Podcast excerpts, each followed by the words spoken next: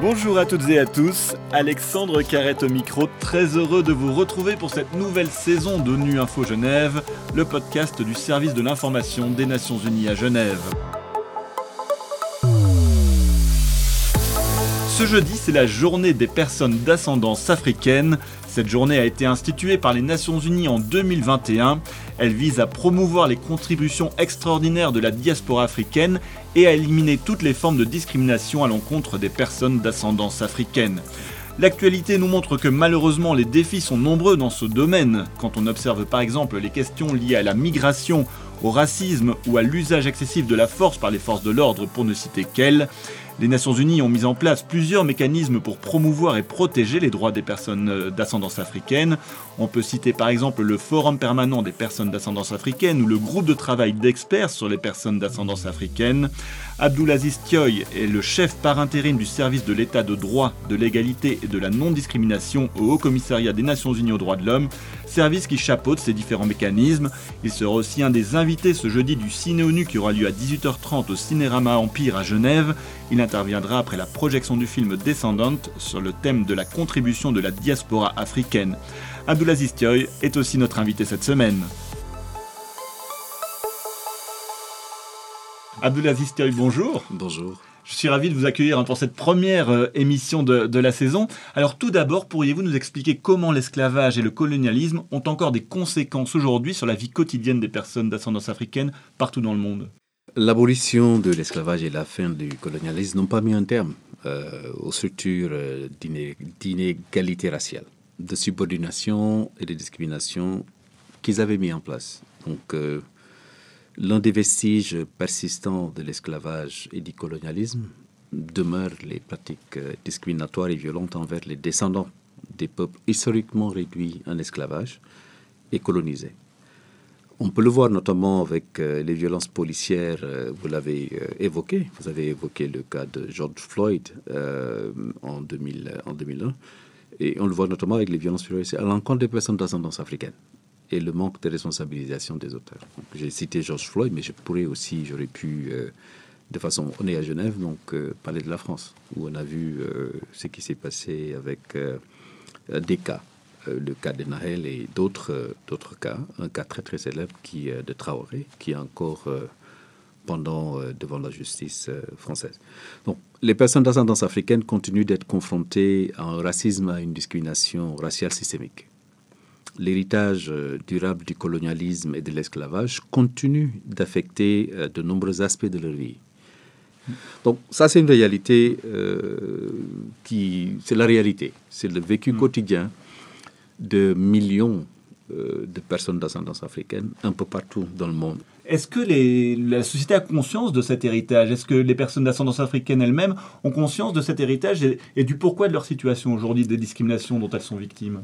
Les personnes d'ascendance africaine ont conscience de l'héritage du, colonialisme, de l'esclavage et de la traite transatlantique, qui perpétue les inégalités dans lesquelles euh, qu'elle qu continue de, subir, en, vérité. Quand je parle d'accès à la santé, vous avez un rapport de, de, UNFPA qui récemment a montré le long chemin, le parcours que euh, doivent, euh, parcours, que doivent confronter, je devrais, dire, les femmes pour avoir accès à une prise en charge liée à, aux soins, aux soins maternels. Donc, où, euh, le niveau de mortalité, la mortalité euh, maternelle est très élevée en raison de, l'inaccessibilité à certains soins de qualité, notamment dans certains pays de, l'Amérique latine.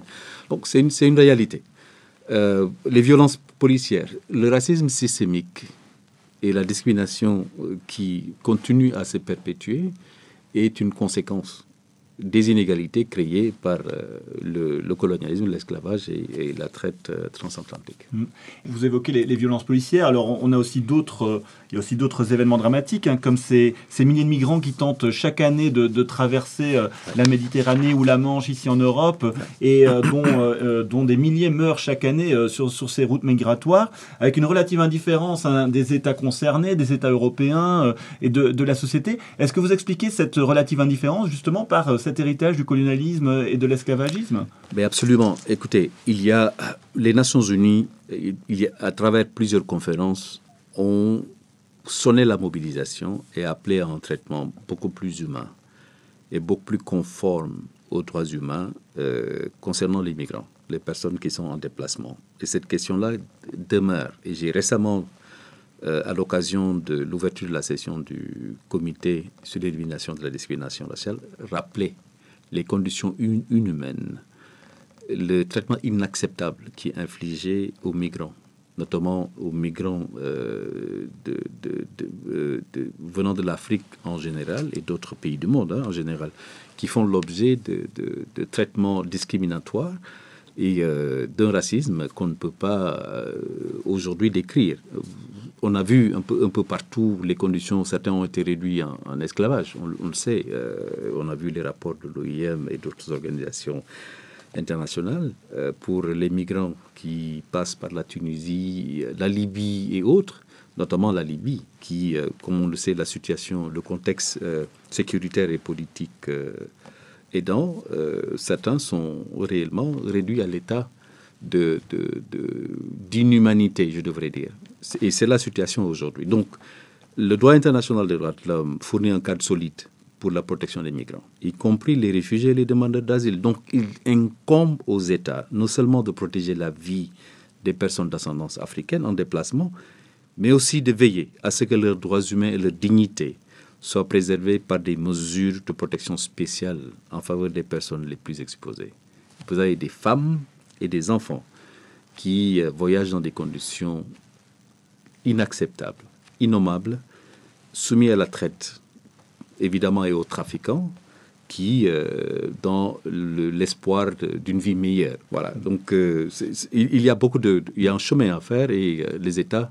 C'est un appel qui est encore lancé aux États. Et je pense que le, High Commissioner l'a fait, le Haut Commissaire ne cesse de le réitérer euh, et le secrétaire général en ce sens-là pour rappeler les États membres à leur responsabilité, mm. qui est véritablement de respecter les droits de l'homme. Quand on voit le contexte aujourd'hui, hein, politique, euh, notamment en Europe, on a plutôt l'impression d'avoir des sociétés qui se referment par rapport à la migration. Comment est-ce que cette situation peut, peut s'améliorer euh, quand on voit ce contexte difficile, géopolitique difficile aujourd'hui en Europe? Nous avons une montée des extrémismes. Nous avons des reculs dans bon nombre de domaines concernant les, droits, notamment les droits des femmes, la question, euh, les droits des personnes LGBT.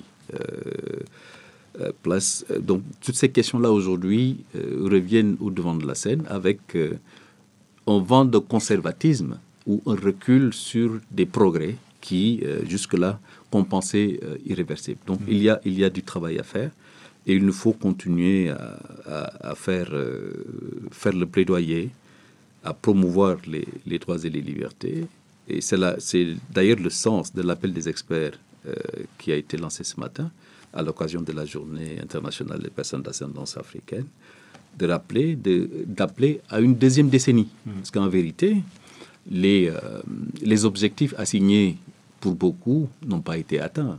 Euh, et un élément de justification pourrait être effectivement la période de la Covid-19, qui a servi, qui a mis entre parenthèses beaucoup de progrès et des investissements où qui a servi de prétexte à euh, l'arrêt ou au ralentissement des politiques et des programmes. Hum. Donc vous évoquez hein, la décennie internationale euh, des personnes d'ascendance africaine, hein, qui, cette première décennie qui, qui arrive à son terme l'année prochaine, hein, donc, euh, elle avait pour but de, de, que chaque pays mette en avant les contributions de, des personnes d'ascendance africaine. Quel bilan tirez-vous de, de, cette première décennie? Alors, la, la, première décennie a, a joué, la décennie a joué un rôle crucial dans la sensibilisation aux défis historiques et contemporains auxquelles sont confrontées les personnes euh, d'ascendance africaine a servi de plateforme pour reconnaître les injustices historiques.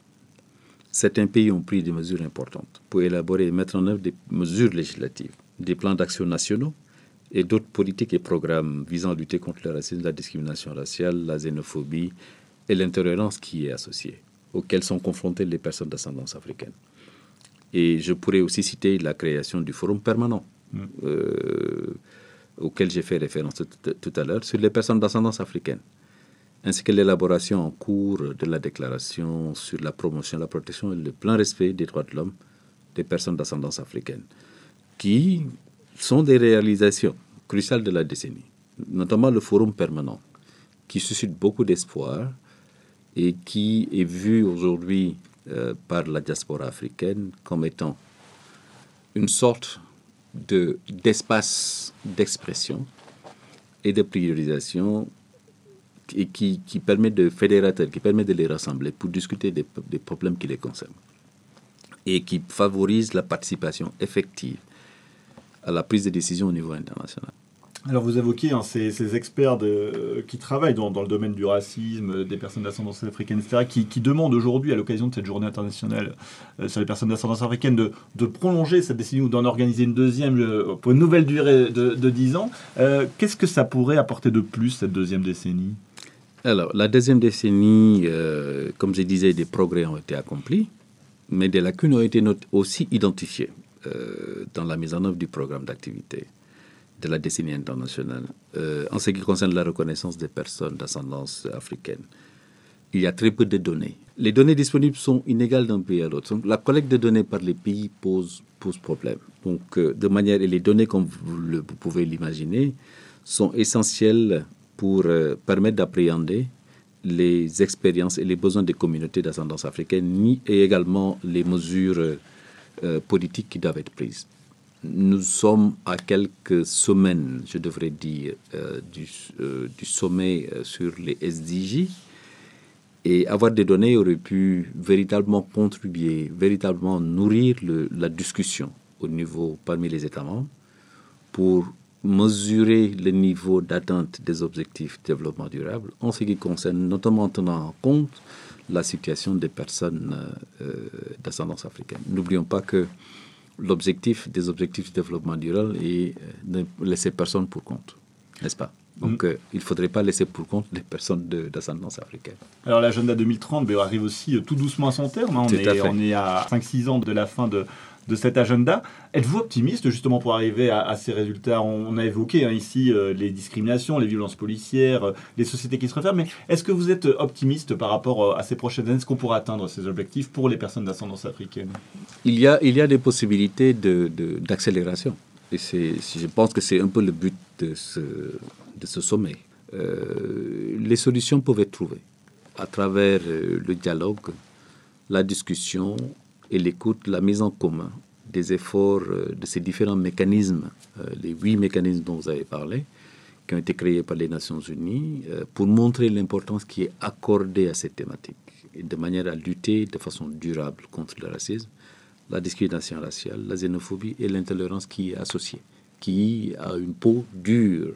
Il faut, il faut une thérapie de choc pour véritablement en venir à bout, et pour ça, je pense que l'humanité a pu trouver des solutions euh, à, des, à des fléaux et à des problèmes d'une importance, euh, d'une grande importance. De la même manière, il est possible effectivement de venir à bout de, de ce, de ce problème-là. Abdoulaziz Thioy, un grand merci d'avoir accepté euh, notre invitation. Alors je rappelle que vous êtes le chef par intérim du service de l'état de droit, de l'égalité et de la non-discrimination au commissariat des Nations Unies aux droits de l'homme et que vous interviendrez au Ciné ONU organisé ce jeudi à 18h30 dans le cadre de cette journée internationale des personnes d'ascendance africaine au Cinérama Empire à Genève. Et c'est la fin de cette édition. À la réalisation de ce podcast, il y avait François Soubiguerre, Adrien Coulon à la préparation. L'actualité des Nations Unies continue sur notre site web ungeneva.org et sur le compte Twitter en français ONU Genève. A très bientôt.